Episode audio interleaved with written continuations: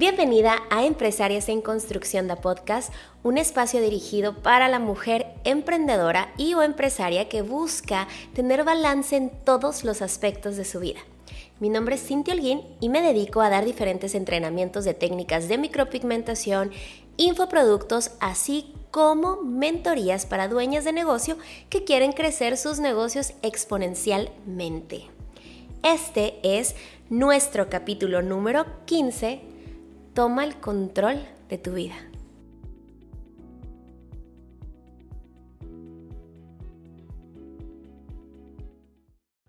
Hola, hola, ¿cómo estás?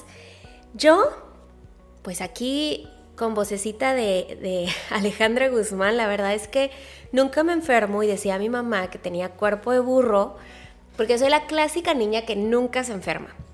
Y entonces desde la semana pasada traigo una gripa así como media molestona, no es COVID, ya me hice varias pruebas, pero ando súper mocosa, ronca, me duele la cabeza, ojos llorosos, ya no sé si es alergia, alergia crónica, de esas alergias que sufro yo, o realmente es una gripa así muy fea. Así que déjame confesarte que hoy que me sentía súper cansada porque anoche llegué de un vuelo a las 11 de la noche, que trabajé súper duro el fin de semana en un evento que fui invitada, que de eso les voy a platicar el día de hoy. Y ahí con esta voz, pues incluso llegué a pensar, no, después de no grabarte el podcast de la semana, porque decía, qué tan agradable será escuchar por 10, 15 minutos a una gangosa, ya sabes, porque siento que hablo así, con todos los mocos atravesados y flemas. Sin embargo, pues la disciplina se muestra esas veces que no estás motivada, que no tienes ganas, que estás cansada. Es ahí, mi niña, donde sacamos la casta y donde le cumplimos a los demás, pero sobre todo donde nos cumplimos a nosotras mismas. Y yo agradezco en el alma que cada martes estés acá. Y hoy dije, tengo que pedirte un favor muy especial, que te lo he pedido antes, sin embargo, hoy quiero hacerte esta pregunta. Creo que todos de alguna u otra manera o en algún momento de nuestras vidas nos encantaría poder hacer la diferencia en la vida de alguien o poder ayudar o poder tener em, eventos de caridad y poder tener todo el dinero del mundo, pues para poder ayudar y cambiar vidas, ¿correcto? Pero te pregunto, si el día de hoy tú tuvieras la oportunidad de impactar o hacer un pequeño o gran cambio en la vida de una persona, sin recibir nada a cambio y que no te cueste nada, ¿lo harías? Te repito, si tuvieras la oportunidad, otra vez, para que lo asimiles, sobre todo si andas cocinando, si andas trabajando, si andas manejando. Si yo en este momento te doy la oportunidad de que puedas impactar de alguna u otra manera la vida de otra mujer, otra colega, otra compañera, sin que te cueste nada, que te quite 30 segundos, ¿lo harías? Sí, ¿verdad? Bueno, entonces hazme el gran favor que si tú consideras que alguno de estos capítulos, ya sea de la segunda temporada o la primera temporada, te ha servido de una u otra manera, que lo compartas. Compárteselo a alguna amiga, alguna colega, algún familiar que crees que se va a beneficiar de este contenido que no te cuesta nada. Simplemente 30 segundos de tu tiempo y puedes ayudarme a impactar a alguien, porque este es el propósito de este podcast. Yo no gano nada con este podcast. Invierto mi tiempo, mis recursos, mi equipo de trabajo, mis conocimientos en tratar de poner mi granito de arena para hacer un cambio en tu negocio, para hacer un cambio en tu manera de pensar. Pero estoy segura que si esta cadena de favores se hace más grande y tú me ayudas a compartir el propósito de este podcast, que es impactar, ayudar, se puede conseguir de mejor manera. Y aparte, mana, pues nos estamos ganando buen karma. Así que ahí te encargo, ¿ok? pues miren, eh, para las que no me siguen en Instagram, Cynthia Browse, les voy a contar el chisme. Y en Instagram probablemente pues ya te lo contaste. Voy a tratar de hacerlo muy rápido para que no estés escuchando esta voz gangosa por más de 15 minutos. Este fin de semana tuve el honor, tuvimos el honor, Andy y yo, de ser invitados a una conferencia diagonal competencia que se llama WULOP. Gulup es una competencia que se organiza a nivel mundial y digamos que son como las Olimpiadas del maquillaje permanente, donde todos los artistas del mundo deciden participar para llevarse la corona de cada país, representar a su país en el mundial del permanent makeup, no importando de qué compañía estudiaste o con qué compañía trabajas, etc habíamos tenido la invitación a Gulup México y estamos muy agradecidos con la invitación, sin embargo por motivos de agenda de trabajo no pudimos asistir, pero recibimos la, invitación para ser jueces de Gulup USA. Y para mí fue algo bien importante porque un mercado que al menos en Estados Unidos está predominado por rusos porque son muy talentosos, porque nuestra creencia siempre hemos creído que ellos nacieron con las herramientas de maquillaje permanente en la mano y que pues al ser una competencia europea está representado por europeos. Cuando recibo la invitación de verdad es que no dudé de tratar de hacer lo posible para estar allá, porque consideraba que era muy bonito que nos reconocieran que aunque no damos entrenamientos en inglés, estamos en Estados Unidos y que pues somos entrenadores de respeto, profesionales de ética y con reconocimiento en Estados Unidos, pero no solamente nosotros. Siento que se abrió una puerta para todo el mercado latino para este pues para participar en estos eventos, en estas competencias y que finalmente se nos reconozca que somos talentosos y que somos importantes y que somos un porcentaje muy grande de esta industria en este país, así como en las demás industrias. Sin embargo, estoy hablando en la que yo me desarrollo, que es maquillaje permanente.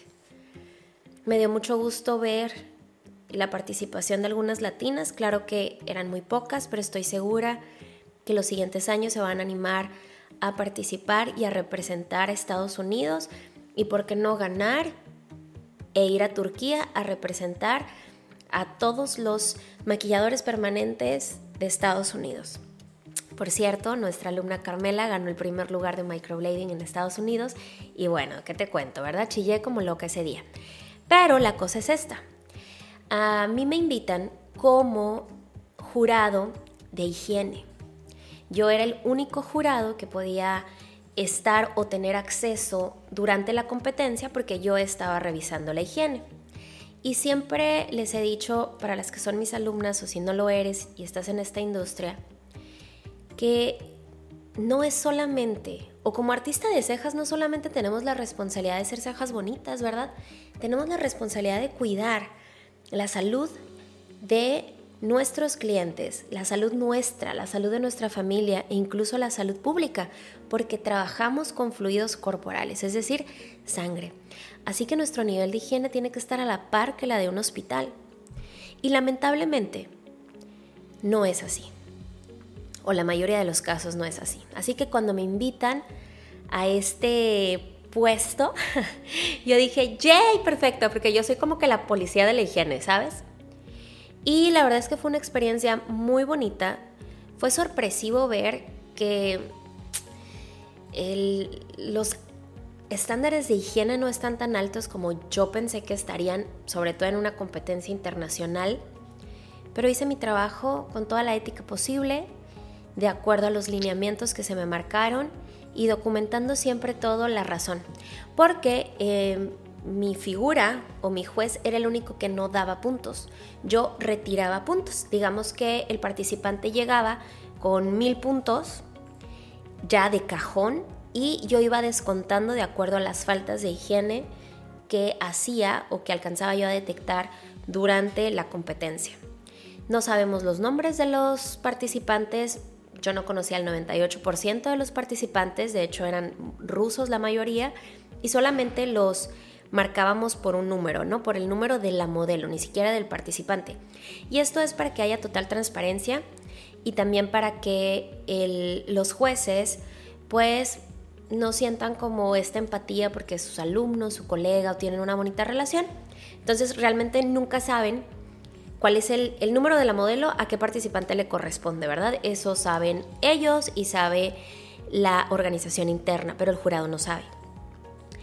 Y bueno, como les comentaba, sorpresivamente no había un tan alto índice de higiene o estándar de higiene y vas a decir, espérate Cintia, es que no entiendo a dónde vas con el de que controlar mi vida y con este tema, porque quiero platicarte algo. Hubo una nena, una rusa, que trabajaba espectacular, obviamente esto me entero yo después, porque de hecho yo no estaba en la sala con los jueces deliberando, porque yo era la de la higiene, yo tenía que estar abajo y la competencia comenzó de las 8 de la mañana hasta las 11 de la noche pero pues yo mandaba mis notas, mi, documentaba todos mis, mis hallazgos y llenaba mi bitácora, la firmaba y la enviaba. Y ellos allá pues hacían lo propio de descontar algún punto si fue así marcado.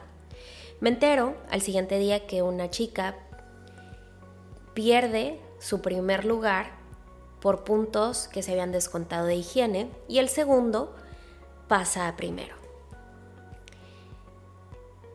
Esta competencia y tanto yo siempre hemos reiterado que, que un artista que va a representar un país o un artista debe ser un artista completo, no solamente el mejor en técnica, y esto siempre se los platico a ustedes en sus negocios, no es nada más ser la mejor en técnica, sino capacitarte en todas las áreas y convertirte en un artista integral para que tu negocio tenga éxito. Por ejemplo, los CEOs eh, o los artistas que ya tenemos un emprendimiento y estamos trabajando en una empresa o que ya tienes una empresa, en este modelo de negocio no solamente se necesita que seas excelente artista, sino que tengas otras habilidades que si bien no nacemos con ellas tenemos que desarrollarlas. Liderazgo, marketing, venta, control de equipo, aprender a delegar, aprender a sanar tu persona, porque cuando uno trae pues creencias o traes problemas generacionales de alguna manera impactan o impactan al 100% en la manera en la que conduces tu negocio. Y en este tipo de competencias, pues ser artista integral significa que es desde tu código de vestimenta, tu código de ética, el profesionalismo a la hora de seguir instrucciones, seguir reglas, conducirte con respeto hacia los demás y sobre todo tus códigos de higiene. Pues ya nada, ni modo. La nena eh, no sabía yo quién era, ni el primero, ni el segundo, ni el tercer lugar. Deliberan, pero sí me entero que debido a una de mis, de mis mm, hallazgos, por así decirlo, de las cosas que yo marqué, el primer lugar se va al segundo y el segundo se va al primero. Todas estamos de acuerdo, todas firmamos, es el sistema, etc.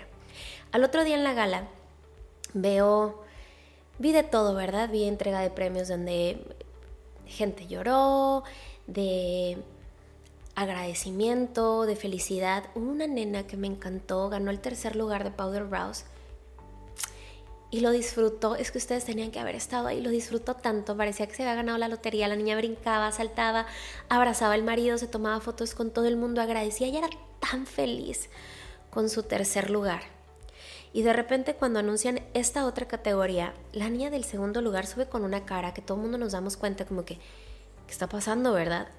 No se quería tomar fotos, tenía una actitud muy fea. Y después gana la niña del primer lugar y pues baila, brinca y todo lo que un humano o un ser humano hace cuando se encuentra muy feliz. Ya durante la etapa del baile se me acerca una niña y sorpresivamente era esta niña que yo había detectado que toda la fiesta después de su anuncio de segundo lugar tenía pues una actitud muy rara, muy seria, muy extraña, eh, todo el mundo bailando y ella estaba molesta, no estaba triste, estaba molesta. Y se me acerca y me dice, por tu culpa perdí el primer lugar, ya me contaron. Y yo volteo y la miro así como que, ¿perdón?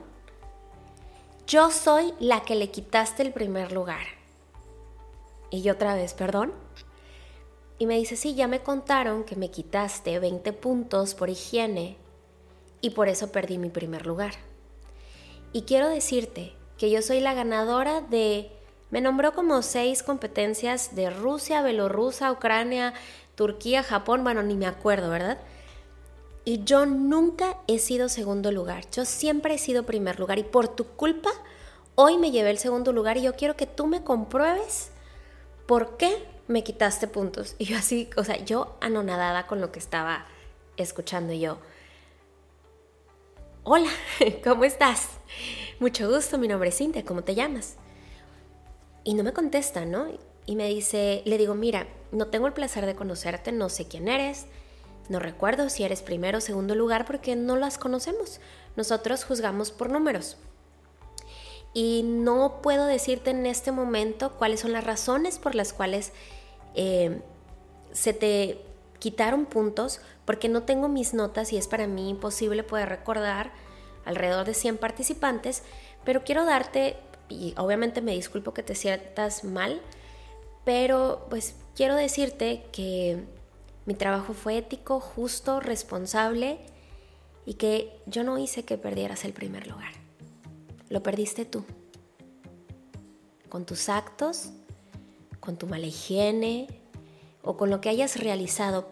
Pero yo solamente estoy aquí y se me otorgó este voto de confianza para poder evaluar.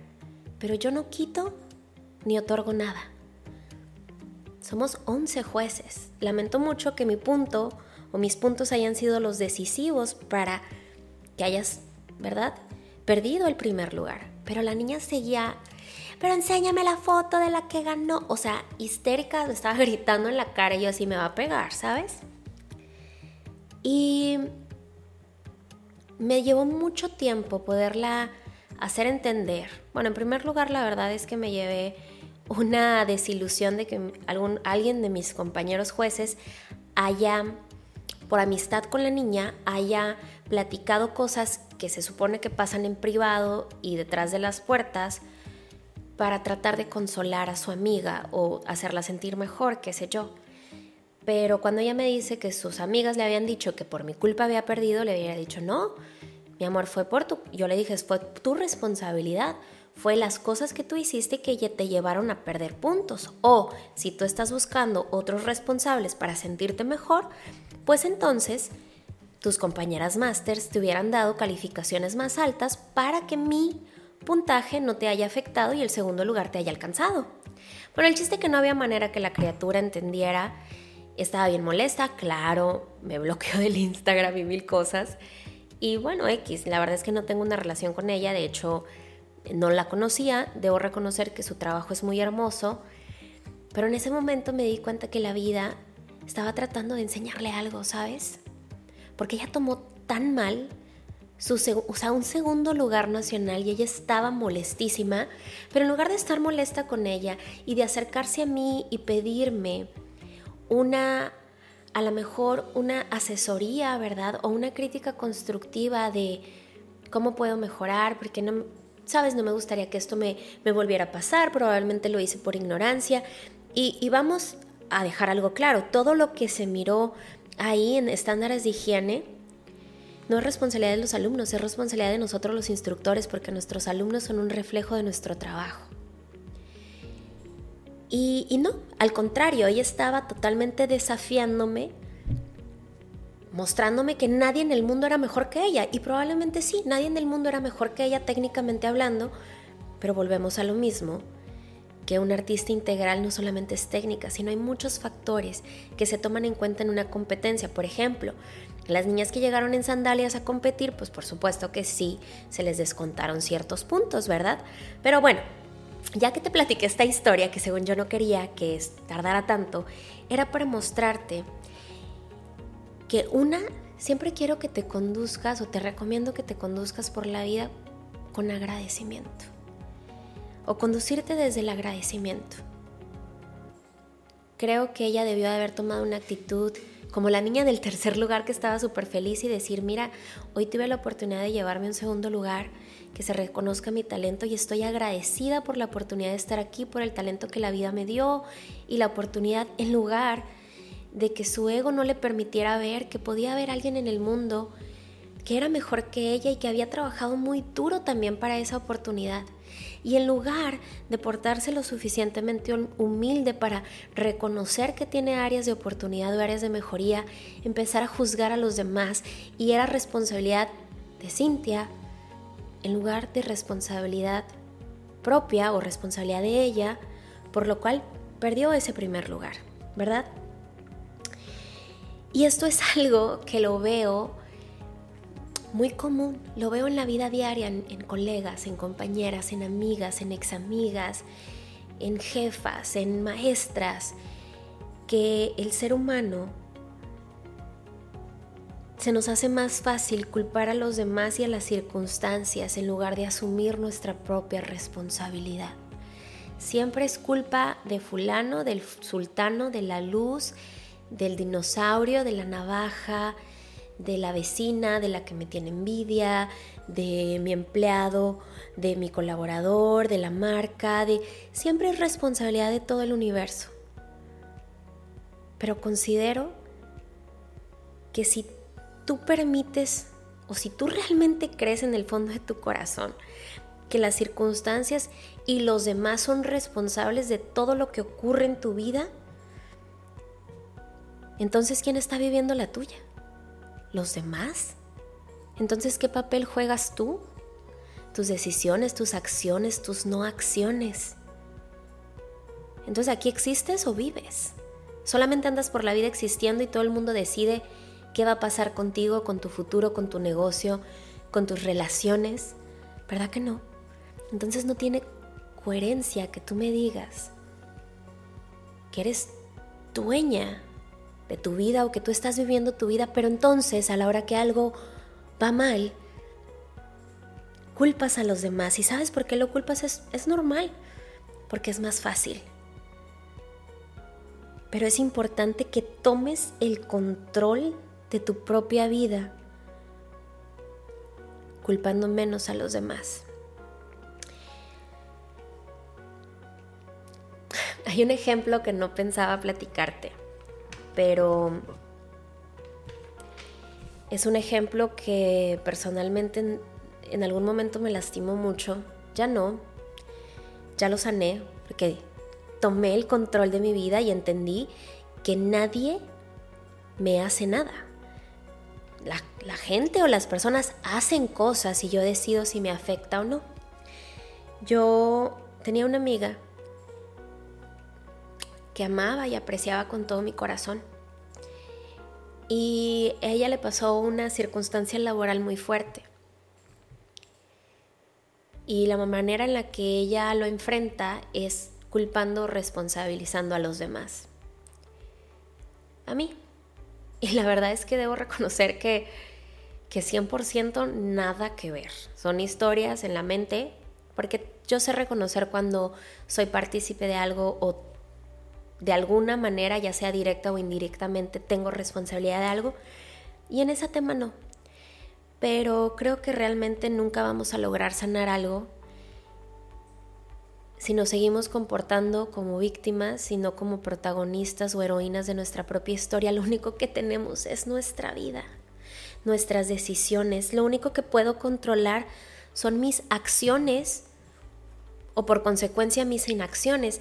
Si eso que es tan tuyo, tan puro, tan propio, se lo otorgas a alguien más, a las circunstancias o a las personas y ni siquiera somos capaces de tomar el control de nuestra propia vida, ¿cómo creemos que vamos a estar listos para el crecimiento?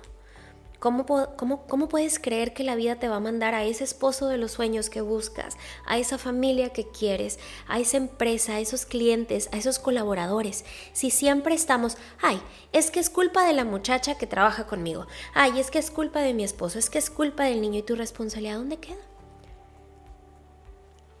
en el momento que tú dejas de culpar a los demás por tus acciones o por tus inacciones, el crecimiento llega. Muchas gracias y nos vemos la siguiente semana.